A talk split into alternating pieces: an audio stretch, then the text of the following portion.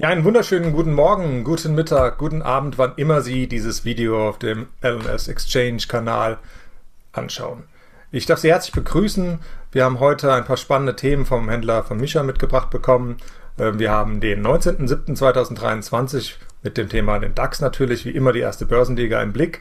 Dann haben wir ein paar Einzelaktien, einmal die niederländische ASML Holding, obendrein den momentan sehr spannenden Wert Covestro und äh, wir blicken eben auf einen sogenannten US-Banken-Basket. Da wollen wir mal als Beispiel auch vielleicht die Bank of America und die Morgan Stanley vielleicht ein bisschen anführen, aber natürlich auch vielleicht über den einen oder anderen Wert nochmal sprechen.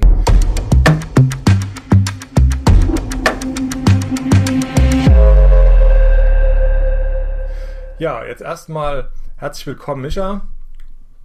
Ja, willkommen zurück. Hallo Dirk und hallo an die Zuschauer. Wir legen natürlich gleich los. Ja, bevor wir aber komplett reingehen in die Thematik, der Hinweis auf den Disclaimer. Alles, was wir hier besprechen, ist keine Anlageberatung. Äh, das soll nicht dazu sofort irgendwie auffordern, Buy und Sell zu drücken, sich sofort zu positionieren.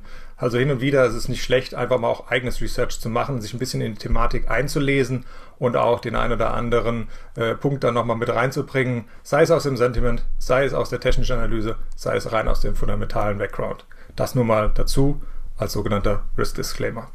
Ja, wir blicken auf den DAX. Wir haben heute Morgen schon relativ äh, nette Schwankungen gehabt. Wir waren kurz bis auf 16 240 darüber kurz auch rübergelaufen. Erste Stunde im Handel äh, ist schon rum und wir sind schon mal zwischenzeitlich über, über 100 Punkte abgerutscht. Es gibt sich ein bisschen Volatilität plötzlich. Ähm, die Berichtssaison nimmt Fahrt auf und ähm, wir haben äh, ein paar spannende Unternehmen von dir mitgebracht bekommen. Fangen wir doch mal mit der ASML, ASML aus den Niederlanden an, Mischa. Sehr gerne. Und zwar ASML, also als kurze Einordnung, ist ja einer, ja, oder eigentlich der größte Halbleiterfertiger. Sie stellen sogenannte Lithografiesysteme her, die dann verwendet werden wiederum von Chipfertigern wie TSMC, um das größte Beispiel zu nennen, um dann die Chips selber, die Wafer und so weiter herzustellen.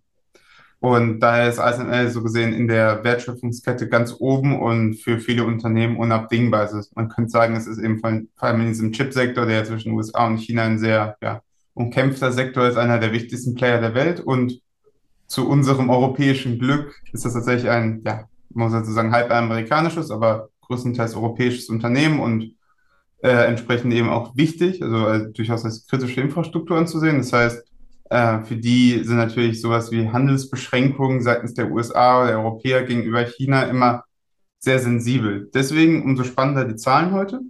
Äh, grundsätzlich äh, halte ich fest, ein Umsatz von 6,9 Milliarden, erwartet waren 6,69, also besser als erwartet, und auch ein Gewinn von 2,26 Milliarden übertrifft die Erwartungen von ungefähr 2,12 Milliarden. Also so gesehen haben sie auch abgeliefert. Sie haben auch einen sehr ordentlichen Auftragseingang gehabt, der bei 4,5 Milliarden lag, gegenüber drei, dreieinhalb Milliarden erwartet. Das heißt, auch da haben sie es übertroffen. Der Großteil dieses Auftragseingangs, vor allem des Überschusses, kam allerdings aus China, äh, weil China ja unter dem Lockdown gelitten hat. Die letzten, also mehr als wir in Europa, die letzten ein, zwei Jahre hatten ja da eine sehr strenge Covid-Politik.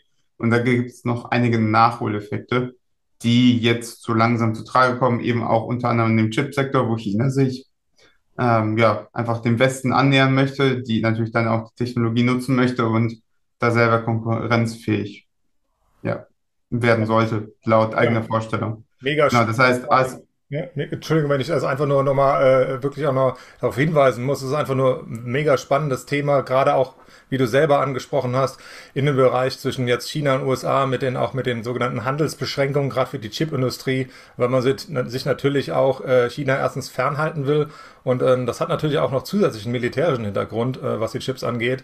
Also es ist äh, ungeheuer spannend und ähm, wer sich das bitte mal gerne äh, auch im Internet anschauen mag, äh, Lithografie, Lithografie-Systeme sind nicht einfach irgendwelche kleinen Geräte, das sind mega wuchtige Systeme, äh, die sind natürlich dementsprechend teuer, da kommt es ganz schnell mal über 100 Millionen aufwärts.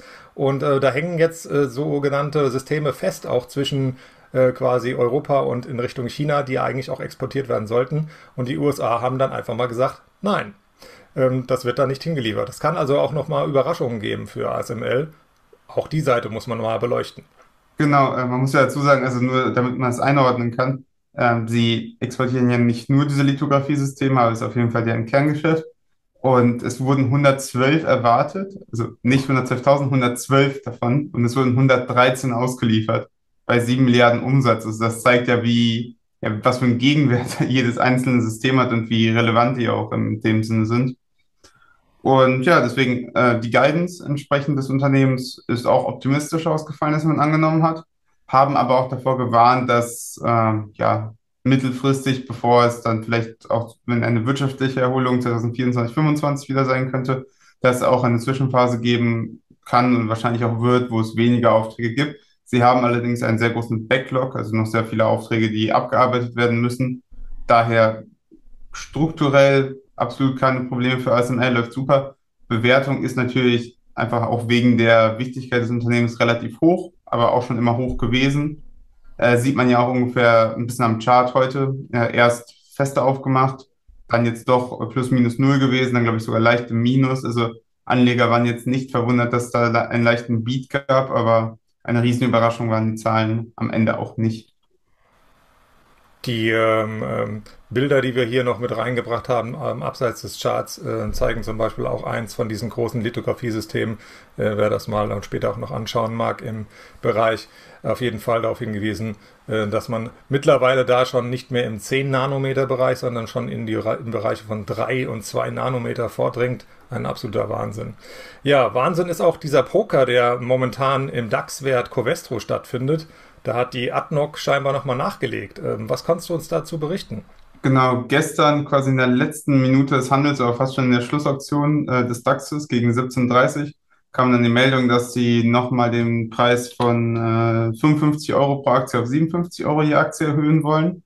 Aktie hat natürlich doch erstmal positiv reagiert. Heute allerdings dann einen Teil der Gewinne wieder abgegeben.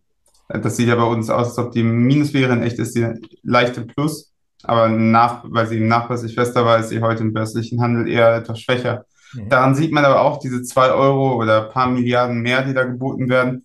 Das ist für Covestro nicht kriegsentscheidend in dem Sinne. Also äh, man, zumindest laut Bloomberg äh, gab es wohl Analysten, die gesagt haben, 60 Euro sei wohl das Mindeste, was Covestro haben will für das Unternehmen. Also entsprechen wir 57 nicht genug. Und äh, man muss halt so sagen, ADNOC, der saudi-arabische Ölfonds äh, oder das staatliche Ölunternehmen. Das ist natürlich, genau, äh, ist natürlich äh, immer schwierig, also auch politisch gesehen. Also möchte man so einen Spezialchemiehersteller wie Covestro, die ja ähm, ein ehemaliges Bayer-Spin-off äh, sind und in Leverkusen auch viele Leute anstellen, möchte man die quasi in ähm, ja, fremde Hände abgeben? Möchte man da irgendwie Großaktionäre zulassen, in dem Fall sogar das ganze Unternehmen abgeben an Saudi-Arabien? Das ist ja aktuell ja, in Zeiten geopolitischer Spannung immer ein bisschen schwierig. Und zusätzlich gab es wohl auch, äh, zumindest in den ersten Gesprächen, wo ja Covestro das Angebot abgelehnt hat, Unstimmigkeiten, wie, wie man mit bestimmten Sparten verfahren möchte. Also Adnoc ist ja vor allem an der Spezialchemie interessiert, weil sie auch als ähm, ja, größer Ölförderer ähm, vielleicht da eine größere vertikale Integration haben wollen. Aber Covestro hat auch andere Sparten, die dann nicht so richtig in das Geschäftsmodell von Adnoc reinpassen. Und da war Covestro auch unzufrieden mit dem, was sie in den Verhandlungen gehört haben sollen äh, bezüglich dieser Sparten. Das heißt, es bleibt abzusehen. Man sieht ja auch, die Anleger sind auf jeden Fall auch zögerlich. Diese 57 Euro je Aktie, das ist ja nochmal fast 20 Prozent Prämie gegenüber dem aktuellen Kurs, äh, die der Markt einfach als Risiko annimmt, dass es entweder nicht durchgeht oder in irgendeiner Art und Weise blockiert wird. Ja, also nur um das nochmal klarzustellen, ich schmeiße das auch gern mal durcheinander mit Saudi-Arabien und anderen arabischen Ländern. Also ja. ADNOC ist ja die Abkürzung für Abu Dhabi National Oil Company. Äh, ja. Ich war da jetzt vor kurzem gerade in, in den Emiraten und bin da quer durchs Land gefahren. Also überall findet man Tankstellen von denen. In Fujairah zum Beispiel am Golf von Oman, wo ja da die Straße quasi rüberblickend nach Iran schon geht. Äh, da ist alles voller äh, Öllager. Es ist unglaublich. Es riecht auch überall nach Öl äh, wenn man da durchfährt. Ähm, ähm, man kann sich das gar nicht vorstellen, was für Unmengen von Öl. Also die haben natürlich wirklich das Interesse, wie du selbst sagst, sich natürlich auch noch auf den Petrochemiebereich noch äh, weiter auszudehnen, ähm, weil sie sitzen ja letzten Endes an der Quelle und möchten natürlich da ähm, einen großen Chemieplayer, einen Petrochemieplayer dann eben da kreieren. Sie sind parallel noch mit OMV, mit anderen ähm, Firmen ja da noch äh, engagiert und planen da ja auch schon Zusammenschlüsse. Also da kann was entstehen. Natürlich hat Covestro Angst, äh, ja ausgeschlachtet zu werden, in verschiedene Teile zerpflückt zu werden. Äh, und dann war es das vielleicht sogar ähm, mit ein paar Teilbereichen. Das möchte man natürlich nicht. Aktuelle Bewertungen mit 57 Euro, wie der Vorschlag war, wäre 11 Milliarden. Ist ja nicht schlecht, wenn man das Dümpeln der letzten Monate und Quartale gesehen hat, was die Aktie hier im Chemiesektor nach unten gebracht hat. Ja, jetzt haben wir äh, hoffentlich die Zuschauer nicht verwirrt, äh, weil wir haben jetzt über ASML aus dem Eurostox und über Covestro aus dem DAX gesprochen, aber haben unseren lieben DAX einfach weggelassen. Na sowas. Äh, in der Eile, in der Eile hier ist das einfach untergegangen, deswegen reichen wir das einfach jetzt nach. Wir haben heute Morgen eigentlich eine relativ schöne Eröffnung gehabt. Es ging bis 16.240 auch hier hoch. Ähm, Xetra-Eröffnung und in der ersten Stunde ging es halt über 100 Punkte abwärts. Äh, den Chart haben wir hier noch ähm, äh, parallel zum Lang- und Schwarz-Chart hier auch noch mal hin, hinzugefügt, was jetzt beispielsweise auch die Fibonacci-Analyse angeht, vom Rekord hoch der 16.427,42 runter auf, diese Korrektur, auf dieses Korrekturtief, wie wir es schon berichtet hatten, im Bereich der Inflationsdaten USA plötzlich auch Kursfreude und mehrere Tage, wie man es ja im Chart sieht, ordentlich wieder nach oben geschnalzt. Äh, mal, mal schauen, ob wir hier das Ding haben, tatsächlich noch hier im Zuge der Berichtssaison äh, das Rekordhoch nochmal zu testen oder vielleicht sogar auszuballern. Was äh, hältst du von der Idee? Hat der, hat der DAX bei diesen niedrigen Volumina, hat der da die Kraft zu? Ja, ich, ich muss ja zugeben, ich bin, was technische Analyse angeht, eher weit davon entfernt. Also da kann ich nicht so sagen. Wo vom Marktgefühl, einfach nur vom Marktgefühl. Genau, vom Marktgefühl. Also, ja, wie du sagst, sehr dünne Umsätze. Zum Beispiel Vonovia war ja zeitweise heute der Spitzenreiter im DAX. Die waren, äh, meine ich, bis zu sieben Prozent fester und da gab es auch keine richtige Meldung. Da gab es ja gestern die Hochstufung von der Deutschen Bank, dass sie gesagt haben, die Immobilienbewertungen sind relativ niedrig, weil die Sorge äh, vielleicht etwas übertrieben.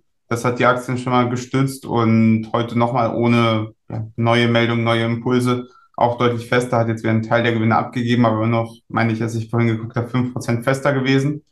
Äh, das zeigt eben, wie dünn die Orderbücher sind, wie leichter man äh, etwas hochdrücken, runterdrücken kann, wenn es sein muss. Und ich glaube ehrlich gesagt, ob wir jetzt nochmal 100, 200 Punkte höher gehen, kann gut sein, aber ich glaube, das wird wieder so ein bisschen äh, Känguru hin und her gehen, hoch, runter. Äh, aber ich, ich glaube, so einen richtigen Impuls äh, nach oben, der fehlt mir. Also ich glaube, viele positive Nachrichten sind da schon drin. Also wirre Sommersprünge in einem äh, relativ illiquiden Marktumfeld. Wir hatten im gestrigen Handelstag 2,1 Milliarden via etc. Einen Tag zuvor noch nicht mal 2 Milliarden unter, waren wir bei 1,7. Also das sind sehr dünne Handelsumsätze. In den ganzen Juli gab es gerade einmal einen einzigen Tag, wo das über etc. über 3 Milliarden ging. Äh, man muss sich das halt mal vorstellen, das ist ein wirklich sehr geringer Umsatz überhaupt. Äh, eine Netflix, die heute Abend berichtet, die hat im Schnitt der letzten 100 Tage äh, allein schon ähm, drei Milliarden US-Dollar Handelsumsatz. Das muss man sich mal im Vergleich, äh, wirklich, das muss man sich mal vorstellen. Eine einzelne Aktie hat wesentlich mehr Handelsumsatz als der DAX äh, mit 14. Ja, verrückt. Wusste ich auch nicht. Danke. Ja, dann kommen wir auf die USA, wo wir auch schon gerade thematisch kurz das angerissen hatten mit Netflix, ähm, die heute Abend berichten. Du hast uns ein paar Banken beziehungsweise eine Art Bankenbasket da noch ein bisschen äh, auch mitgebracht. Ähm, wir sprechen über Banken wie beispielsweise Bank of America und Morgan Stanley. Ähm, fangen wir doch mal an mit Bank of America beziehungsweise mit den ersten Schritten hier an. Was kannst du uns dazu berichten? Genau, ich äh, möchte das ein bisschen breiter fassen, also jetzt nicht konkret ja, auf ein Unternehmen. Genau, deswegen habe ich es auch ein bisschen als Basket bezeichnet. Also es gibt ja in Amerika ein äh, paar Großbanken, Citibank, Bank of America, Morgan Stanley und JP Morgan Chase äh, gehören ja, wenn ich jetzt, und Wells Fargo, sind ja meine ich die Top 5 und nehmen auch äh, einen Großteil des Marktes ein. Wenn wir uns ein paar Monate zurückerinnern, da gab es ja ähm, die ja, kleine Bankenkrise, möchte ich es nennen, also vor allem im First Republic Bank und Silicon Valley Bank, ähm, die da ja im Endeffekt insolvent waren, nicht mehr, äh, nicht mehr genug liquide Mittel zur Verfügung hatten und dann eben zum Teil geschluckt wurden von den Großbanken, eben unter Sicherung der FED. Und im Endeffekt muss man der FED in dem Fall ja mit ihrer Strategie recht geben. Sie haben ja auf jeden Fall geschafft, dass es kein weiteres Strohfeuer gab, dass sich das Ganze gefangen hat. Und das sieht man auch ein bisschen an den Charts, also zum Beispiel eben von der BOFA, von der Bank of America. Äh, die war zwar im Hoch auch mal bei 34, äh, hat dann wie alle anderen Banken so einen kleinen Abverkauf, wo auch mal größeren Abverkauf gehabt, konnte sich aber dann durchaus stabilisieren und jetzt die letzten Zahlen, die waren ja, sehr positiv, eigentlich für alle, bis auf die Citibank, die war so ein bisschen am Hinterherhängen, äh, weil sie relativ viele Abschreibungen auf mögliche Kreditverluste äh, machen mussten. Aber wie gesagt, davon abgesehen, die äh, unter anderem die Bank of America äh, 3% fester gewesen, auch die, ähm, die Morgan Stanley 3-4% fester gewesen. Und das liegt eben daran, dass sie jetzt in so einem Sweet Spot sind, äh, was die Zinsen angeht. Also sie kriegen relativ hohe Zinsen einfach auf ihr Kerngeschäft äh, gegenüber dem einfach äh, normalen Bankgeschäft, dass man eben Kredite vergibt und das zu relativ hohen Zinskonditionen. Äh, dafür aber relativ niedrige Zinsen noch seitens der Zentralbanken hat, die man dann, äh, also zu dem man das Geld geliehen bekommt. Das heißt, der Spread dazwischen ist historisch gesehen relativ hoch und das Investmentbanking, was auch jetzt mehrere Quartale gestockt hat, scheint sich auch etwas wiederzubeleben. Das heißt, es gibt dafür die Banken von mehreren Seiten Rückenwind und solange sie ihr Risiko gut managen können, bleibt das auch ähm, ja, erstmal auf nächste, auf nächste Zeit bestehen, so zumindest der Ausblick und entsprechend auch die positive Kursreaktion.